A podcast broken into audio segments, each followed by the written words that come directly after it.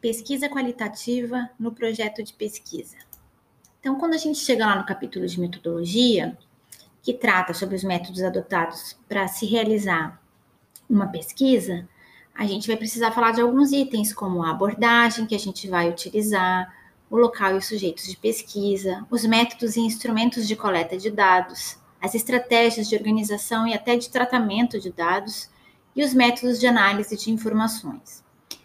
Bom, quando a gente está no âmbito da pesquisa qualitativa, de uma metodologia de caráter qualitativo, a gente vai estar focado em conhecer a realidade conforme a perspectiva dos participantes da nossa pesquisa. Então, a gente não vai estar preocupado em generalizar, mas sim conhecer algo mais específico, algo mais particular. Então, a gente não vai utilizar estatísticas ou análises numéricas.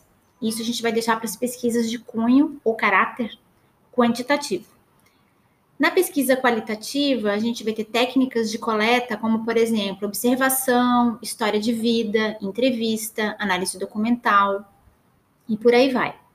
E os resultados, eles vão ser expressos na forma de transcrição. Então, transcrição de entrevistas, pode ser narrativas, declarações, fotografias, desenhos, documentos, diários pessoais. Isso tudo vai ser considerado, então, uma forma da gente poder pegar e apresentar os resultados. Análise documental, por exemplo. Então, ela também pode ser chamada de pesquisa documental, envolve a investigação em documentos internos, ou seja, da instituição que você estiver pesquisando, da empresa, da organização. Ou externos, no caso, governamentais, de organizações não governamentais, de instituições de pesquisa. E a gente vai poder utilizar a pesquisa documental ou análise documental, tanto em pesquisas quanti quanto pesquisas quali. Tá? Isso é importante observar. A vantagem da análise documental é a disponibilidade e o baixo custo da sua utilização. Vamos pegar aqui um outro tipo: observação. Então, ela vai ser algo planejado, sistematizado né, e, e até controlado. Então, a gente vai ter um, algo que a gente diz, o observador, ele vai saber o que ele está procurando enxergar. Né? Óbvio que é importante um grau de abertura para o campo, mas ele já sabe mais ou menos o que ele precisa observar. Tá? E a gente vai ter também uma questão de exatidão em relação a nomes, referências e até a detalhes.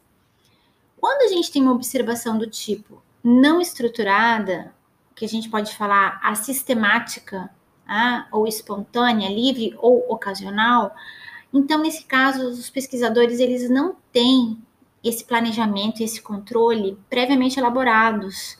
Não é algo tão rígido e fixo. Ah, o fato ocorre e então o observador passa a registrá-lo.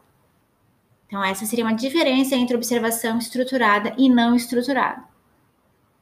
A gente também tem um tipo diferente de observação, que é a observação participante. Nesse caso, o observador faz parte do grupo observado e confunde-se com ele. Né? A vivência é diretamente na situação observada. Vai ter uma coleta ativa de informações e, obviamente, vai requerer do pesquisador ou da pesquisadora certo desprendimento e envolvimento pessoal.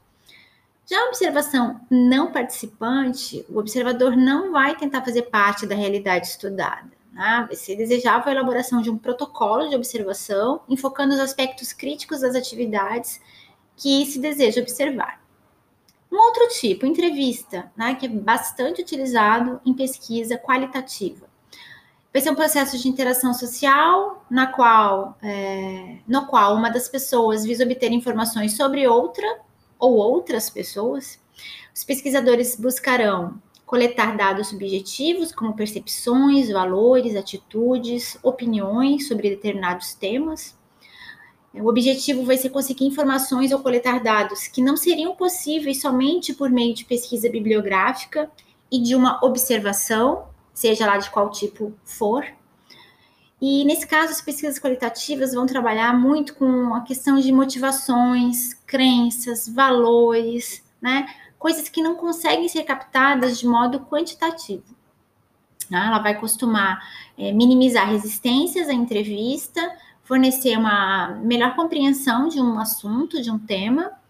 É, vai ser mais fácil expressar-se é, oralmente, para as pessoas que são entrevistadas, obviamente, e permite um estímulo e provocação de respostas. Né? E em alguns momentos facilita até o desabafo das pessoas. Então, quando a gente for fazer uma entrevista, é importante que haja um planejamento. Depois a gente vai organizar o roteiro da entrevista.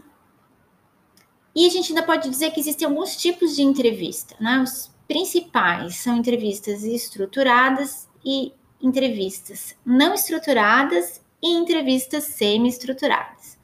Então, as entrevistas estruturadas, elas ocorrem mediante um questionário totalmente estruturado.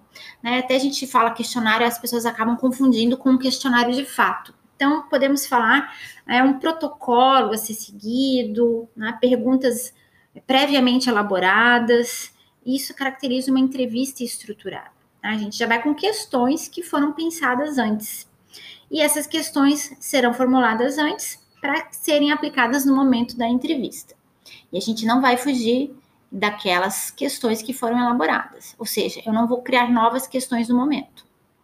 Entrevista não estruturada, ela já vai deixar com que o entrevistador ou a entrevistadora introduza o tema a qualquer momento. Tá? E a interferência dos entrevistadores é, serão mínimas. A gente deixa a pessoa falar livremente. Já as entrevistas semi-estruturadas, haverá né, um checklist de questões a serem realizadas, mas conforme as perguntas vão sendo elaboradas pelo entrevistado, você pode sim formular novas questões. Tá? Bom, em relação à análise de dados do tipo qualitativo, a gente vai ter aí várias técnicas de análise que a gente vai ver mais para frente.